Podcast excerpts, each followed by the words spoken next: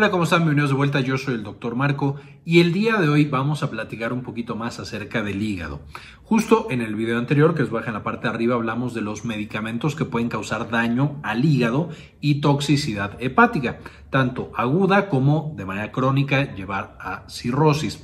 Y dijimos que una de las principales causas o pacientes en los que debemos ser muy cuidadosos con su hígado son pacientes que tienen hígado graso.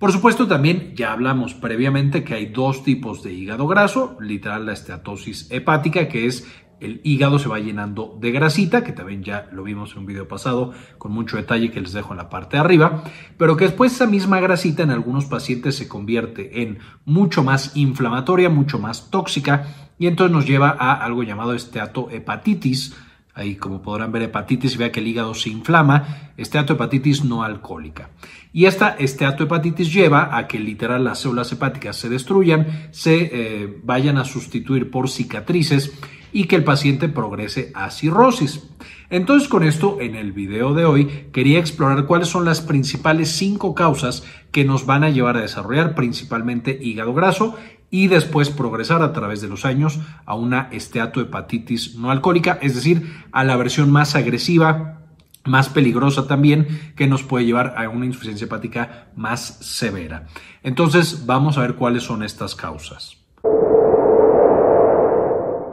Probablemente las principales causas más conocida también es la cantidad de grasa que tenemos en la sangre. Ya sabemos que hay principalmente dos manifestaciones de grasa en sangre, el colesterol, del cual el colesterol LDL es el malo, el que puede llevar a la acumulación de grasa en el corazón, en las arterias y demás. Este colesterol LDL cuando esté elevado también nos puede llevar a que se acumule en el tejido hepático y que nos lleve a tener un hígado graso y como mencionamos más adelante a una inflamación por esa grasa en el hígado.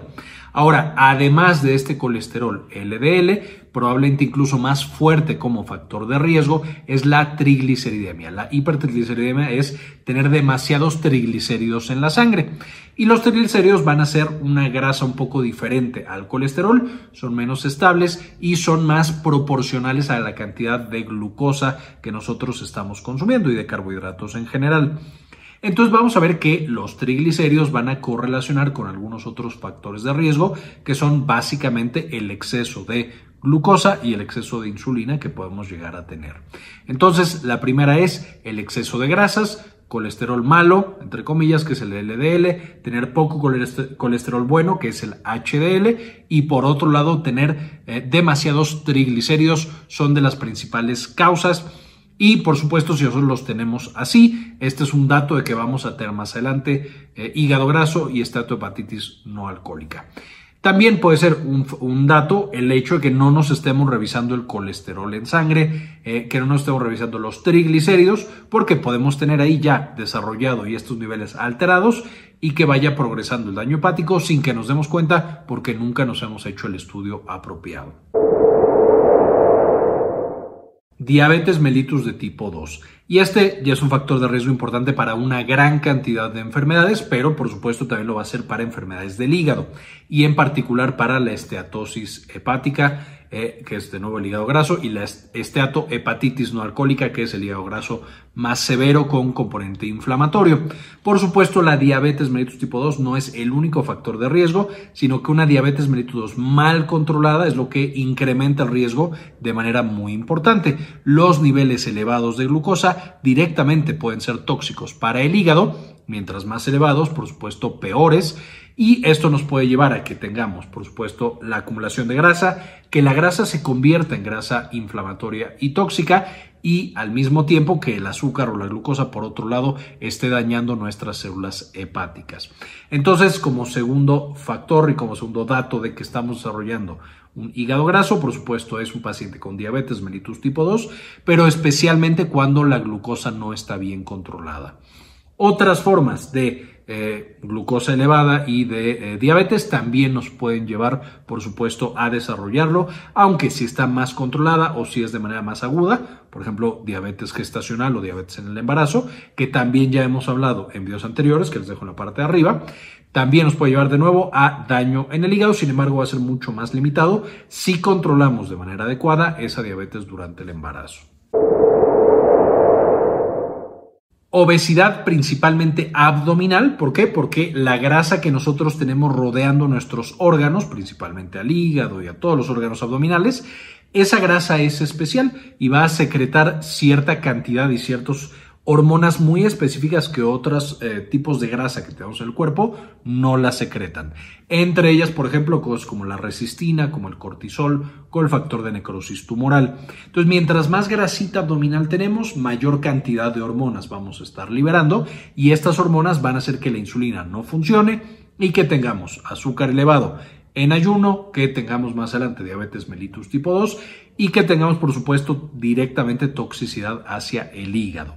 Ahora, junto con la obesidad abdominal, otro factor de riesgo que aquí podríamos debatir si es lo mismo o es algo separado, pero es el síndrome metabólico que el síndrome metabólico es la acumulación de todas estas alteraciones metabólicas que vamos a tener con el sobrepeso y la obesidad, de nuevo principalmente obesidad abdominal y que están caracterizadas de nuevo por la obesidad principalmente abdominal, el famoso cuerpo en forma de manzana. Vamos a tener también la hipertensión arterial, la eh, azúcar elevada eh, o glucosa elevada en sangre o la diabetes y la dislipidemia, tanto triglicéridos como colesterol LDL y colesterol HDL. Entonces, por esto quise agruparla con obesidad abdominal, porque no el síndrome metabólico es lo que hemos estado mencionando en los primeros datos de que podemos desarrollar esta enfermedad. Si tenemos síndrome metabólico, entonces, eh, junto con la obesidad abdominal, tenemos un riesgo mucho más elevado de desarrollar hígado graso y estatohepatitis no alcohólica problemas hormonales y aquí tenemos todos los problemas de nuevo que se asocian con algún tipo de resistencia a la insulina o problemas metabólicos. Todo lo que vaya a alterar ese delicado balance de nuestra insulina y de nuestra glucosa nos puede llevar a tener también hígado graso, especialmente cuando son patologías crónicas que no se les da una intervención adecuada. Entre los ejemplos más frecuentes y más eh, comunes vamos a tener el síndrome de ovario poliquístico, en el cual el ovario de las mujeres, a veces incluso jóvenes, más bien frecuentemente jóvenes, van a tener justamente quistes en los ovarios que producen una gran cantidad de hormonas andrógenos, testosterona, dihidroepiandrosterona, etcétera, etcétera. Esa gran cantidad de andrógenos va a llevar a que la insulina no funcione. Además de esto, la propia resistencia a la insulina va a hacer que tengamos más quistes en los ovarios y entonces se vuelve una patología complicada que puede atenderse de manera efectiva y eso disminuye nuestro riesgo de hígado graso y estatohepatitis no alcohólica. Además del sino ovario poliquístico, de nuevo, de los más frecuentes, vamos a tener las alteraciones tiroideas, específicamente el hipotiroidismo, cuando disminuye demasiado la función de nuestra glándula tiroides, que ya hablamos también de eso en un video pasado y también les voy a dejar el enlace en la parte de arriba. Por supuesto, eso desacelera de manera muy importante el metabolismo y nos va a llevar también a una ganancia de peso, especialmente de grasa abdominal y también alteraciones metabólicas. Podemos presentar resistencia a la insulina y aparte menor eh, energía, entonces menor actividad física y de nuevo se convierte en un ciclo eh, vicioso que nos puede llevar al empeoramiento de esta patología. Y finalmente, algunas otras patologías hormonales, en la hormona del crecimiento, el panipopituitarismo, es decir, que la pituitaria no está funcionando y entonces tenemos alteraciones de muchas hormonas, etcétera, etcétera. Es decir, otras hormonas también lo pueden causar, pero al no ser tan frecuentes, no me voy a enfocar en ellas y vamos a saltar a la última causa. La edad. Y aquí en la edad, por supuesto, si sabemos que todos estos factores de riesgo van afectando todos los días, todos los días que, tengamos la glucosa elevada, los lípidos, eh, triglicéridos y colesterol elevados, un mayor eh, grasa abdominal, síndrome metabólico, alteraciones en el ovario, etcétera, etcétera, cada día nos afectan. Entonces, por supuesto, cuando yo llevo un año de tener estas alteraciones, pues voy a tener algo de grasa en el hígado. Pero si ya llevo 30 años con este tipo de alteraciones, pues ya mi hígado va a estar lleno de grasa, ya probablemente voy a tener un componente inflamatorio muy importante por esa grasa y ya mi hígado seguramente estará mucho más lesionado. Entonces, por esto, en los pacientes a partir de ciertas edades, usualmente a partir de los 50 años, aunque no significa que si los datos que tenemos arriba están muy, muy representados, no lo vayamos a tener mucho antes. Pero a partir de los 50 años es cuando con más frecuencia encontramos este tipo de patologías. Y de hecho, en algunos estudios eh, se ha encontrado que el hígado graso y la esteatohepatitis no alcohólica ya son de las principales causas de daño hepático, siendo presentes en algún nivel en uno de cada cuatro personas en la población. Por supuesto, especialmente en los países en los que hay muchas personas que tenemos sobrepeso, obesidad, y que ya es un problema epidémico en estas eh, poblaciones como toda América del Norte, eh, México, Estados Unidos, Canadá no tanto y algunos otros países. Entonces, las personas mayores tenemos que ser especialmente cuidadosos porque si tenemos algunos de estos datos, seguramente nuestro hígado tiene algo de lesión y tendremos que buscarla y vigilarla para ver que no siga avanzando, además de controlar los factores de riesgo antes mencionados para que no continúe ese daño que nuestro hígado ha estado sobrellevando.